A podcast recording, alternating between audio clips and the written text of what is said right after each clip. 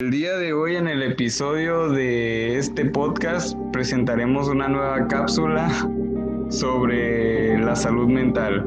Y pues para ello tenemos cuatro invitadas que nos hablarán acerca de qué es salud mental y un trastorno específicamente, que es el trastorno de estrés postraumático. Así que chicas, le damos el tiempo. Ah, pues hola, ¿qué tal? Pues de antemano te quiero, te queremos dar las gracias por la invitación a tu programa y por darnos la oportunidad de que más gente se entere sobre este, este trastorno. Pero vamos a comenzar diciendo cuál es el significado de salud mental. Bueno, la salud mental incluye nuestro bienestar emocional, psicológico y social. Esto afecta en la forma que pensamos, sentimos y actuamos cuando enfrentamos a la vida. También nos ayuda a determinar cómo es que manejamos nosotros el estrés, cómo nos relacionamos con los demás y tomando las decisiones. En términos generales, el estado del equilibrio es el estado del equilibrio entre una persona y su entorno sociocultural. Esta pues puede garantizarte la participación laboral, intelectual y la relación para alcanzar un bienestar y una mejor calidad de vida. Eh, yo soy la licenciada en enfermería, mi nombre es Arlet y les voy a comentar un poco de qué es un trastorno mental. Este es una alteración de tipo emocional, cognitivo y del comportamiento. En este se va a afectar algunos procesos biológicos básicos, como es la emoción, la motivación, la conducta, el aprendizaje y el lenguaje, entre otros. Esto va a dificultar a la persona su adaptación en el entorno cultural y social en el que vive y se va a crear algún malestar subjetivo. Ahora, ¿qué es el estrés postraumático? Este es un trastorno que va a surgir como respuesta a un acontecimiento, ya sea estresante, amenazante o catastrófico. Un ejemplo de esto sería por lo que estamos pasando actualmente, que es lo del COVID-19, ya que debido a, esta enfermedad, desde, desde marzo empezamos con la cuarentena y hasta ahora que es noviembre, seguimos con esto. Y esto nos afecta porque el individuo por naturaleza es un ser sociable. De hecho, este trastorno tiene como tiene tres factores pretraumáticos, los cuales son los temperamentales, ambientales y genéticos fisiológicos. Como temperamentales tenemos pues los problemas emocionales que venimos cargando desde la infancia, ya sea que la persona estuvo ante una situación traumática o que ella haya tenido problemas de ansiedad en, la infancia. Es aproximadamente, inicia a partir de los seis años. En ambientales, estos afectan de manera que si la persona es de un bajo nivel socioeconómico, em, como lo menciona el DMS5, también dice que es una educación escasa y es la exposición a un trauma previo, ya sea de la muerte, ya sea una violación o baja autoestima. Y en los genéticos y fisiológicos dice que son, que son el sexo femenino y en una edad más joven, que es cuando están en el momento de la, de la exposición del trauma. Mm, son ciertos genotipos que pueden ser protectores o de, o de riesgo para el trastorno de estrés postraumático. Y ya después, pues ponerse en la exposición de sucesos traumáticos en los cuales ya puedas tener el trastorno como tal. Estos son, estos son factores pretraumáticos, o sea, antes del trastorno postraumático. Ok, gracias chicas. Y por aquí nos están preguntando acerca de cuáles son algunas formas de diagnóstico que tienen acerca del estrés postraumático. ¿Qué nos pueden decir acerca de esto? Bueno, primero que nada, te doy muchas gracias por la invitación que nos hiciste y me presento, mi nombre es Berenice, soy licenciada en enfermería y les puedo hablar acerca de cómo podemos diagnosticar o cómo eh, ustedes pueden eh, darse cuenta de que están teniendo un estrés postraumático. eh, primeramente que nada, tienes que ir con un psicólogo y el psicólogo te va a hacer una evaluación. Esto va a incluir eh, un análisis de tus signos y síntomas que tú presentes. Él es el que va a evaluar cómo estás en la cuestión de este trastorno. En caso de que tú presentes todos estos signos y síntomas, viene lo que es eh, el psiquiatra. Este es el que te va a realizar un examen físico para comprobar que efectivamente eh, tengas este problema y ver qué, qué, te lo está causando.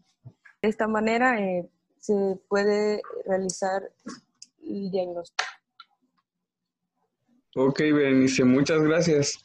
Aquí también nos están escribiendo y nos están preguntando acerca de pues signos y síntomas, ya que tú lo mencionaste ahorita en la forma de diagnosticar. Nos están preguntando cuáles son los signos y síntomas que pueden encontrar en una persona con ese trastorno. Bueno, para detectar si una persona tiene estrés postraumático, algunos de los signos y síntomas son como recuerdos, sueños o pesadillas recurrentes del acontecimiento traumático o, estresante. También esa sensación de que se está presenciando el, el acontecimiento que pasó. También otros síntomas o signos podrían ser los problemas de concentración, el comportamiento irritable, arrebatos de furia con mínima o ninguna provocación, como agresión verbal o física a personas o objetos. Estos signos y síntomas fueron tomados del DSM-5 y pueden durar desde semanas hasta meses. Estos serían algunos de los signos y síntomas. Ok, Arlen, muchísimas gracias por resolver esta duda. Y aquí también nos están haciendo otra pregunta más. Ustedes han mencionado acerca del DSM5. ¿Qué nos pueden decir de esto? ¿Qué es esto? ¿Es una herramienta de evaluación? ¿Es un manual o qué es? Bueno, pues el DSM5 es un manual donde vienen trastornos de la salud mental. En ellos podemos encontrar cualquier tipo de trastornos con sus signos y síntomas, con sus criterios diagnósticos y una, una explicación de, del trastorno que se está buscando. Es un libro que está asociado a problemas mentales. También viene las características asociadas que apoyan al diagnóstico. O sea, cómo es que el paciente se va a encontrar o cómo es que el paciente va a estar em, si se encuentra con, o sea, si tiene algún trastorno. Em, algunos de los trastornos tienen signos y síntomas similares, pero en este manual te viene específico si son disociativos, despersonalizados o si son, por ejemplo, con trastornos de traumas de factores de estrés, especifica si son con síntomas disociativos, con síntomas de despersonalización y de realización. O sea, este manual como tal te especifica en qué etapa o cómo es que se encuentra tu paciente. Ok, muchas gracias Ángeles por ayudarnos a resolver esta duda. Y otra duda que están comentando en el chat es acerca de que si pueden hablar sobre qué es un trastorno mental.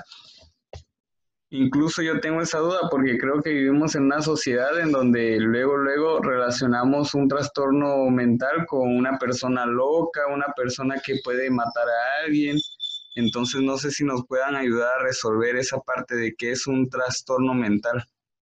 Claro que sí, Alejandro. Como ya mencionaste, cuando escuchamos la palabra trastorno mental, eh, rápidamente nos asociamos a una persona, como tú ya dijiste, eh, loca, pero no es así. El trastorno mental Es una alteración que va de tipo emocional, cognitivo y del comportamiento. Esto quiere decir que va a afectar algunos procesos psicológicos básicos, como cuáles. Bueno, puede ser el de la emoción, el de la motivación, la conciencia, la conducta, el aprendizaje o el lenguaje, entre otros.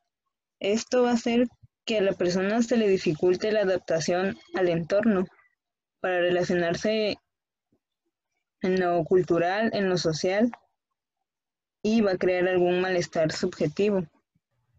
Bueno, un poquito más específico, dice que, bueno, se dice que el trastorno mental es el, síndrome caracterizado por una alteración clínicamente significativa del estado cognitivo, la regulación emocional o el comportamiento del individuo que se refleja a una disfunción de procesos psicológicos, biológicos o del desarrollo que subyacen en su salud, en su salud, en su función mental, perdón. Em, estos van asociados a un estrés significativo o a, una discapacidad, ya sea social, laboral o de otras actividades importantes. Es como ya les mencionaba, eh, que todos estos factores se encuentran en el DSM5. Es por eso que se dice que el DSM5 es un manual donde viene los trastornos de la salud mental. Gracias, chicas. Entonces, por lo que pudimos entender, básicamente este trastorno es una conjugación de muchos problemas o estrés, factores adicionales o externos que pueden influir en una persona para desarrollar este problema.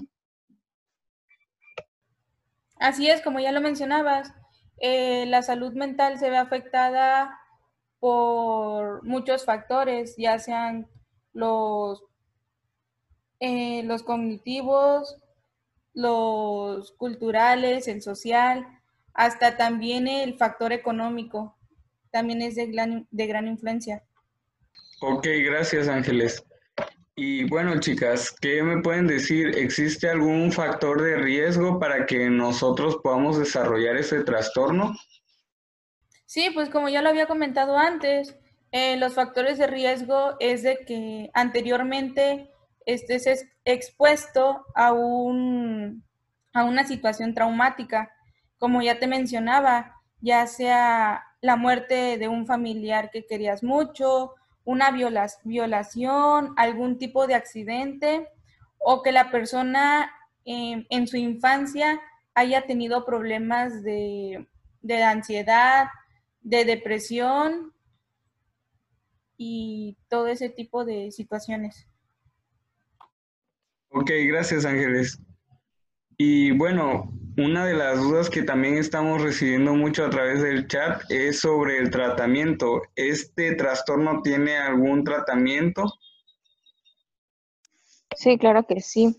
Bueno, se dice que en personas con trastorno de estrés postraumático, según la evidencia de los ensayos clínicos, eh, aleatoriamente dicen que apoyan al inicio del tratamiento con estrategias psicoterapéuticas y el uso de inhibidores secundarios de la recaptura de serotonina.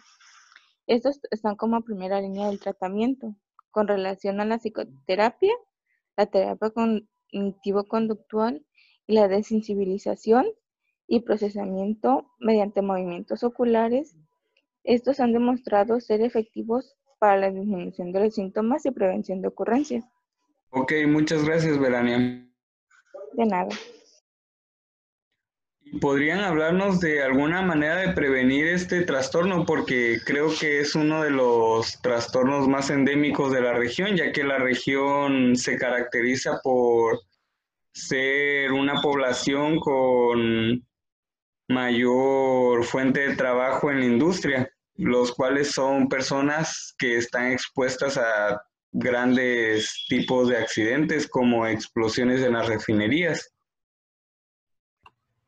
Sí, de hecho, claro que sí. Em, existe la terapia cognitivo-conductual. Esta está basada en la modificación de patrones del pensamiento distorsionado y las habilidades para poder solucionar tus problemas sin necesidad de estresarte.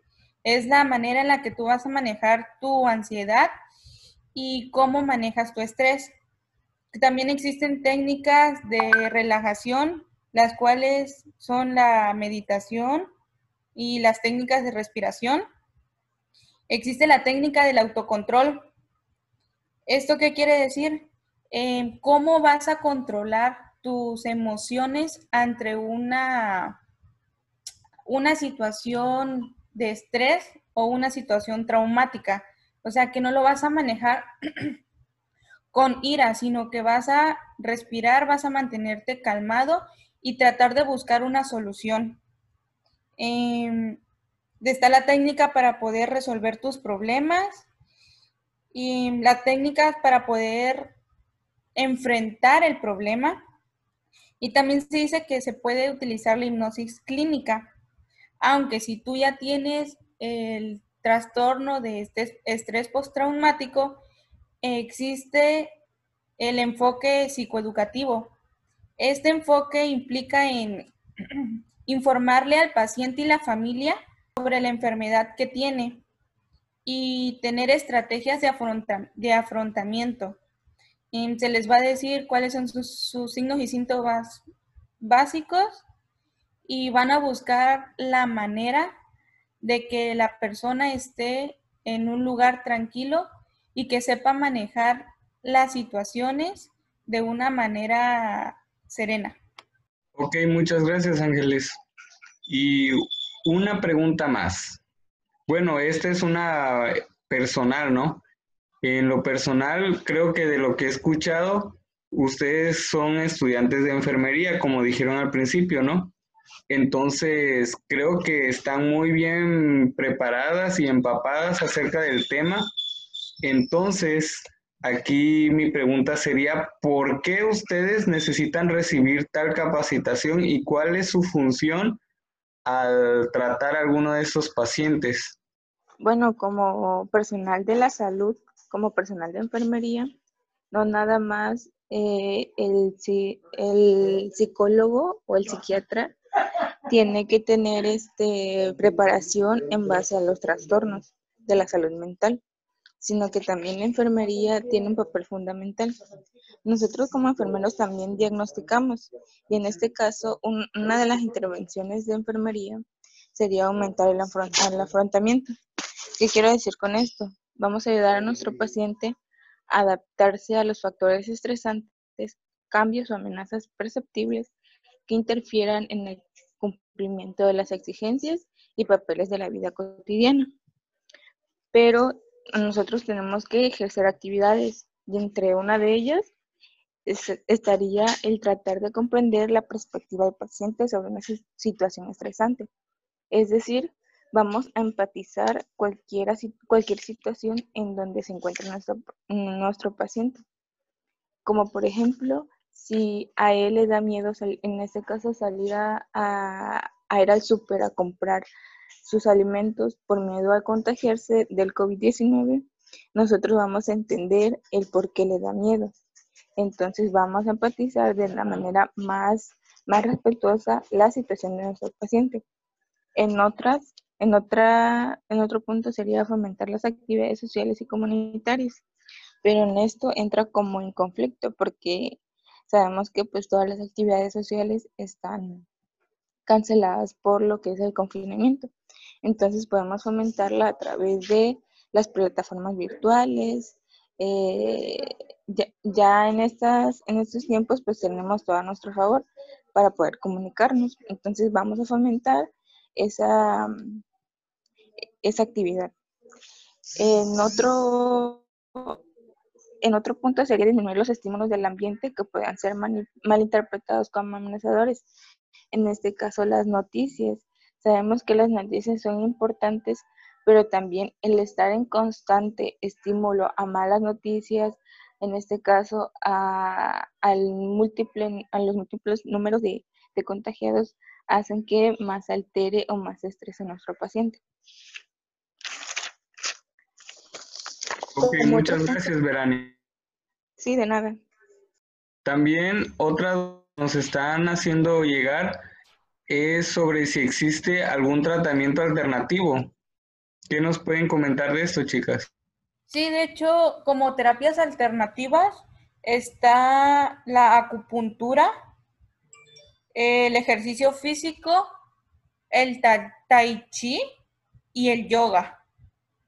Son una de las terapias que puede practicar el paciente, ya que estas, pues se necesita una, una relajación y puede ayudar demasiado cuando un paciente se sienta en crisis o no pueda resolver o sienta que alguno de sus problemas sea exageradamente grande, al realizar alguna de esas terapias alternativas y hacer la relajación, permite que el paciente pueda ver con claridad las cosas.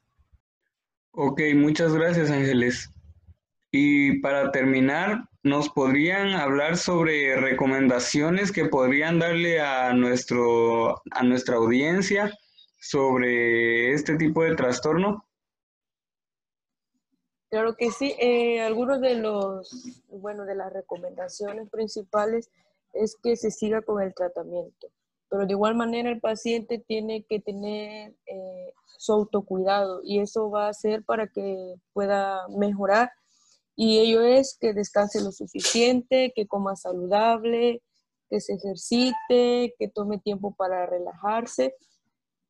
De igual manera, eh, algo muy importante para que no vuelva a caer en, este trastorno es que eh, rompa el ciclo. ¿Qué quiere decir esto? Que no, no se encierre, sino que siempre salga a caminar, a, hacer ejercicio o a relajarse en algún momento. Estas son las principales recomendaciones para los que tengan este trastorno. Ok, muchas gracias, Bere. Y bueno, chicas, otra pregunta. Ya íbamos, había comentado yo que era la última, pero acabamos de recibir otra duda más aquí. Y es sobre qué tanto ha influido el COVID-19 en el estrés postraumático. ¿Cómo creen que ha influido esto? El encierro es una de las principales eh, causas de este trastorno.